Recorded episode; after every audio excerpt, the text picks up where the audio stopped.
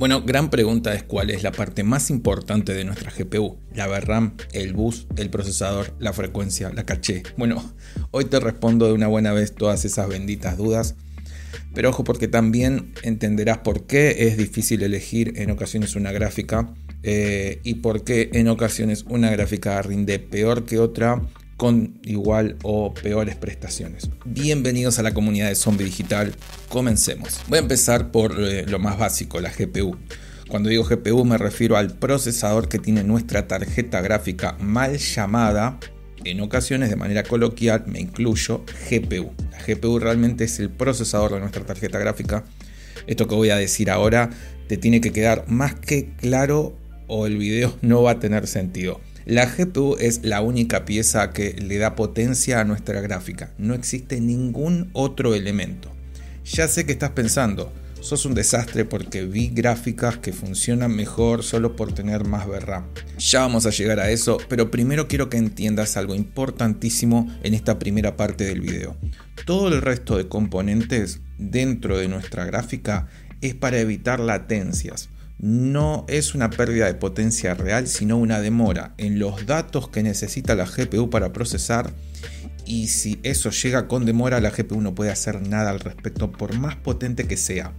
Ahora pasemos esto en limpio porque quiero que te quede muy en claro esta parte. Imagina dos motos eh, iguales, con el mismo motor, todo idéntico, pero una tendrá todo por defecto y la otra le vamos a poner un parabrisas para mejorar la aerodinámica, eh, y no nos frene el viento. Vamos a poner un poco más de presión en las ruedas para que no tenga tanta fricción con el asfalto y para mejorar la relación de la cadena y el piñón. También vamos a limpiar eh, y aceitar bien la cadena y por último vamos a poner nafta con un octanaje alto para mejorar la explosión en los pistones. Si te pregunto cuál de las dos motos tendrá más velocidad final, es obvio que me vas a decir la moto que modificamos, pero no tocamos para nada el motor.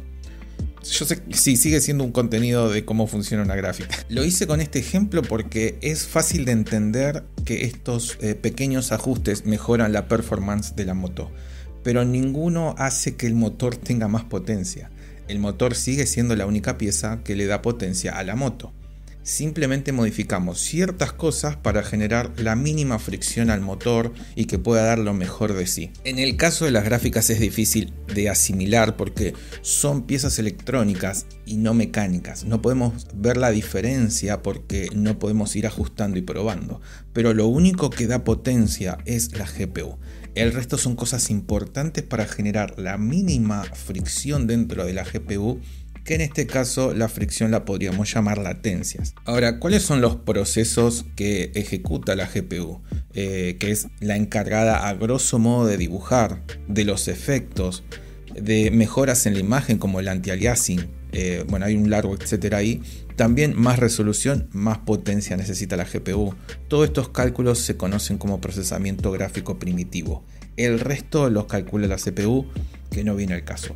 Y las texturas corren por el lado de la VRAM. Ya vamos a llegar a eso. Doy por hecho que se entendió, ya separamos en dos la tarjeta gráfica. Sabemos cuál es la pieza que calcula todo lo relacionado a gráficos y que esa pieza es la que da la potencia a nuestra tarjeta gráfica. Ahora tenemos que tratar de generar la mínima latencia dentro de la tarjeta gráfica. Cómo mejorar los tiempos de respuestas dentro de la tarjeta gráfica para llevarle la información lo más rápido posible a la GPU bueno, lamentablemente es difícil separar el trío de caché, bus y VRAM. Podríamos pensar que es como la cadena, la corona y el piñón de la moto, pero realmente no es ni parecido. En una moto esas tres partes son fundamentales. En una GPU el bus y la VRAM podrían desaparecer y no habría problemas.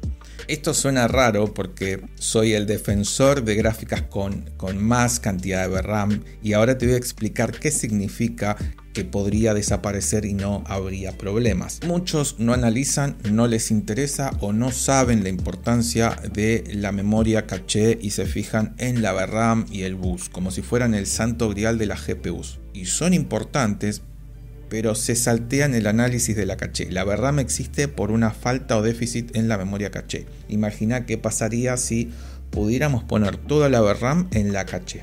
Es decir, imagina si tuvieras una memoria caché de 8 GB en una gráfica actual. No necesitarías VRAM, eso significa que no necesitas comunicarte entre la caché y la VRAM, por ende no necesitas tampoco el bus. Así de importante es la caché. Esto obviamente es imposible que suceda con la tecnología actual, por eso existe la VRAM. Ojo, no le quito importancia a la VRAM y al bus en los ensambles actuales, pero sepan que son suplementarias. Eh, sin descartar que son importantes como dije porque no existe actualmente tecnología para reemplazar esto. Eh, y aparte que la caché es mucho más cara que la VRAM y la combinación funciona bien. Entonces, por un tema de costos también es preferible este tipo de ensambles. ¿Qué otras cosas nos otorga esta pequeña memoria? Podríamos decir que la caché sirve para equilibrar el bus. No es eh, el propósito principal de la caché, pero es una de las funciones. Lo van a entender más adelante. Igual tengo un video hablando de la importancia de la caché y lo explico con más detalles. Como ya sabemos, la caché no tiene la capacidad de manejar tanta información. Y cuando no la encuentra, tiene que ir a buscarla la VRAM. La GPU necesita que la VRAM esté cerca físicamente hablando, por eso se pone alrededor de la GPU. Eh, cuanto más lejos, más latencias. Ahora que la GPU está pidiendo datos de la VRAM, parecería el momento ideal para hablar de esta memoria, pero es necesario que entiendas el bus antes que la memoria VRAM. Aunque quizás no lo sepas, la VRAM es la que tiene el límite del bus. Y si vamos a la web oficial de Micron, que es una de las empresas que han elegido tanto Nvidia como AMD en más de una ocasión, vemos que tienen dos modelos, uno de 8 gigabits que equivale a 1 GB y otro de 16 que equivale a 2 GB. Y también que todas tienen un bus de 32 bits. Estos datos son los más relevantes por el momento. Existen más, pero con estos dos eh, tenemos bastante. Muchos ven una gráfica eh, gama baja o media y critican al bus. Como vieron en la web de Micron, está el bus atado a la VRAM. ¿Cómo juegan los fabricantes con el bus? Bueno, es un poco simple. Si querés una gráfica económica de 8 GB, necesitas poner 4 chips de 2 GB para obtener los 8 GB y 128 de bus. Eso no se puede cambiar. La cuenta es multiplicar 32 bits por la cantidad de chips que en este caso serían 4 de 2 GB. Ahora, si quisieras que la gráfica tenga un bus de 256 bits con la misma cantidad de gigas, tendrías que poner 8 chips de 1 GB.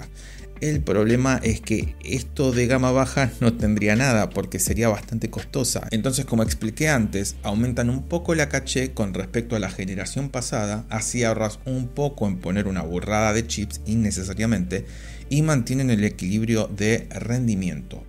Eh, con un buen costo de fabricación. Alguno pensará, ¿de qué costo me hablas si están los precios por las nubes? Bueno, yo acá hablo de costos de fabricación. Si después eh, la venden al doble o al triple de lo que realmente costó, es tema para otro video. Como dije anteriormente, no se trata simplemente de poner más bus, más caché, solo por poner.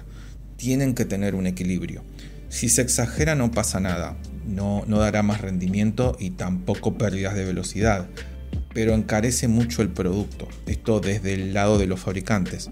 En ocasiones, algunas especificaciones se aprovechan eh, como marketing. No digo que no sea necesario tener un cierto número para un resultado óptimo, eso es obvio, pero algunos creen que siempre que tenga más eh, se aprovecha y que es mejor.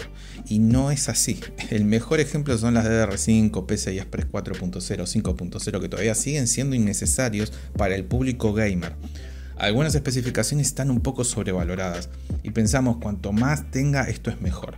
Vemos un bus alto y pensamos que es muchísimo mejor y en algunos casos no es tan así. Esto se usa también para desprestigiar a la otra marca. el marketing se hace como eh, de dos maneras. Primero tenés que ponderar lo tuyo y tirar abajo eh, lo del otro. Entonces a veces, eh, bueno, muchas veces se agarró al bus para desprestigiar a otra marca porque tenía menos de lo que debería o de lo que tenía X marca, entonces se genera esto como, bueno, si el otro tiene más buses porque es mejor. Y no siempre es así. La VRAM insuficiente afecta al rendimiento independientemente de la potencia, cache o bus. Puede reducir hasta un 50% del rendimiento por latencias debido al exceso en el uso de VRAM, pero básicamente la función de la VRAM es alojar las texturas, entre otras cosas como los mallados. Pero lo que más VRAM consume no es lo único, pero es lo que más consume son las texturas. Siempre que no saturemos a la VRAM estaremos bien. Y si nos pasamos y un juego pide más VRAM de lo que la tarjeta tiene, nos penalizan las latencias que se generen. Si les interesa este tema de la VRAM, tengo un video hablando en profundidad sobre cómo afecta esto en el rendimiento, porque puede generar cuellos de botella en la RAM, en la CPU y en algunos casos extremos en el almacenamiento. Resumiendo un poco todo esto, eh, ¿no? pasándolo un poco más en limpio, el bus actúa como enlace entre la VRAM y la caché. Una mayor caché disminuye la necesidad de recurrir al bus evitando cuellos de botellas internos. Incluso con un bus limitado, mejorar el tamaño como la velocidad de la caché soluciona este problema. Es importante aclarar el cuello de botella al que me refiero es interno, sin relación con posibles problemas de la CPU, aunque como dije antes puede pasar que la generemos con la falta de VRAM. A ver, espero no, no enredarme con este ejemplo. Imagina que tenés un supermercado y, no tenés un depósito pegado en tu tienda. El stock es lo que se ve en las góndolas, pero tenés un depósito o almacén donde guardas tu stock completo a 5 kilómetros de tu supermercado. Cada vez que falte un producto en góndola tenés que hacer el recorrido desde tu supermercado hasta el depósito para llevar esos productos que faltan y necesitas. ¿Qué pasaría si ese supermercado tuviera un pequeño depósito como para guardar una cantidad de productos suficiente para mantener la reposición del día. Y obviamente seguís con el depósito grande para guardar todo el stock real.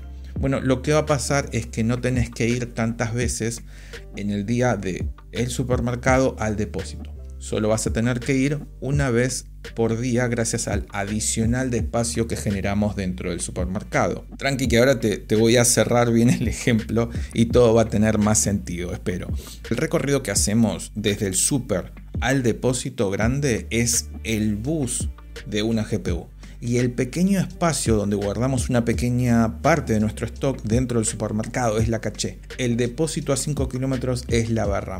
Se dan cuenta que sin caché saturaríamos el bus porque tenés que ir y venir muchas veces. Pero cuanto más caché tenemos, menos veces irás al depósito barra VRAM y no usas tanto el bus que conecta a la caché con la VRAM. Eso significa que a mayor cantidad de caché, menos saturamos el bus.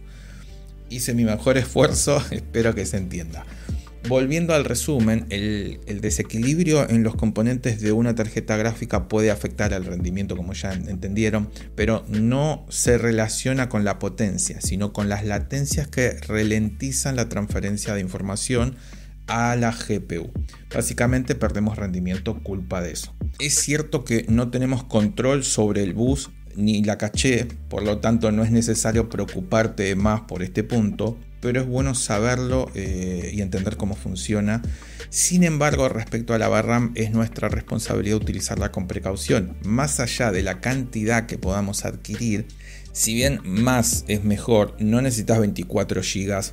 Eh, ya saben que para mí 8 GB es poco para lo que se viene pero peor aún que las empresas quieren encajar los 8 GB en las nuevas generaciones, porque eso es obsolescencia programada básicamente. Pero una VRAM puede colapsar por una mala configuración o problemas de optimización en juegos. En general estos problemas suelen derivar de una configuración inadecuada, pero obviamente no siempre eh, pasa de esta manera. Lo ideal es no pasarse. ¿Cómo afecta todo esto en los juegos? Bueno, las tarjetas gráficas cuentan con múltiples chips de VRAM las cuales deben emparejarse por capacidad 2 GB o 1 GB, ya que operan en paralelo. Sin embargo, en juegos con baja eh, demanda de VRAM pueden no usarse la totalidad de los chips porque no es necesario, generando latencias internas. Esto es semejante o se asemeja a la penalización de rendimiento en CPUs eh, AMD con más de un CCD.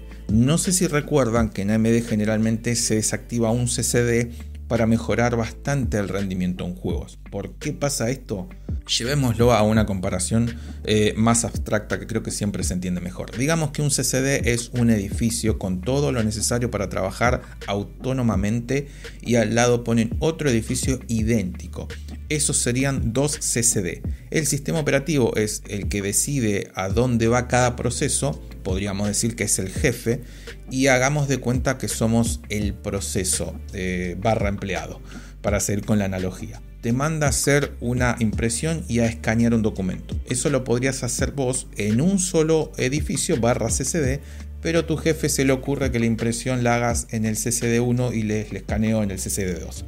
Típico de jefe. Entonces vos perdiste mucho tiempo paseándote por cada uno de los edificios barra CCD y esto impacta mucho en el rendimiento por la latencia que genera. En la VRAM pasa algo similar, no es igual tiene un impacto, pero es mínimo a comparación de lo que pasa en AMD y va a depender del juego. Esto puede resultar en una pérdida de un 10% o casi eh, nada de, de, porcentaje. Y esto es, puede dar en gráficas que son idénticas, pero una tiene más cantidad de gigas y la otra tiene menos. Esta es la razón de la diferencia que hay entre las gráficas de Nvidia, específicamente la 4060 Ti de 8 GB y la de 16. También vemos que entre la 4060 Ti de 16 GB y la 4070 de 12, dependiendo de cómo, con qué juego hagas la prueba y a qué configuración puede verse afectada el rendimiento en la 4070 si pones eh, configuraciones muy altas que necesiten más de 12 GB de VRAM y forzas ese requisito, vas a tener una pérdida de rendimiento grande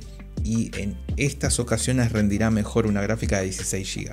Como dijimos, no es una pérdida de potencia, sino de latencias que generan, eh, no importa si la GPU es más potente, si no le llega la información, nada puede hacer. Por eso eh, mi crítica hacia Nvidia no es coherente con la potencia y la VRAM. De hecho, la 4060 Ti de 16 GB es de las mejores gráficas que tiene Nvidia a día de hoy. Obviamente no la recomiendo porque primero, toda la gama de Nvidia tiene un problemón de nomenclaturas que están totalmente corridas y segundo, un sobreprecio. Pero si hablamos del hardware, de la posición real que debería tener la 4060 Ti 16, eh, debería por lo menos tener el precio de la de 8 GB y la de 8 GB no debería existir eh, para eso está la 4060. Pero bueno, no es un video para defender esto, es para que entiendan cómo funciona una gráfica y que en ocasiones no va a rendir en todo lo que, lo que queramos eh, de manera óptima. Cuanto más sepas de cómo funciona, mejor entenderás de dónde pueden venir eh, los problemas de rendimiento y mejor analizarás lo que te conviene comprar. Por ejemplo, si juegas juegos competitivos vas a querer más potencia que VRAM, pero si jugás AAA vas a necesitar más VRAM y la potencia va a depender de la resolución o a cuántos FPS estés dispuesto a jugar. Espero le resulte útil este contenido. Gracias por llegar hasta el final. Ahora sí nos vemos en el próximo video.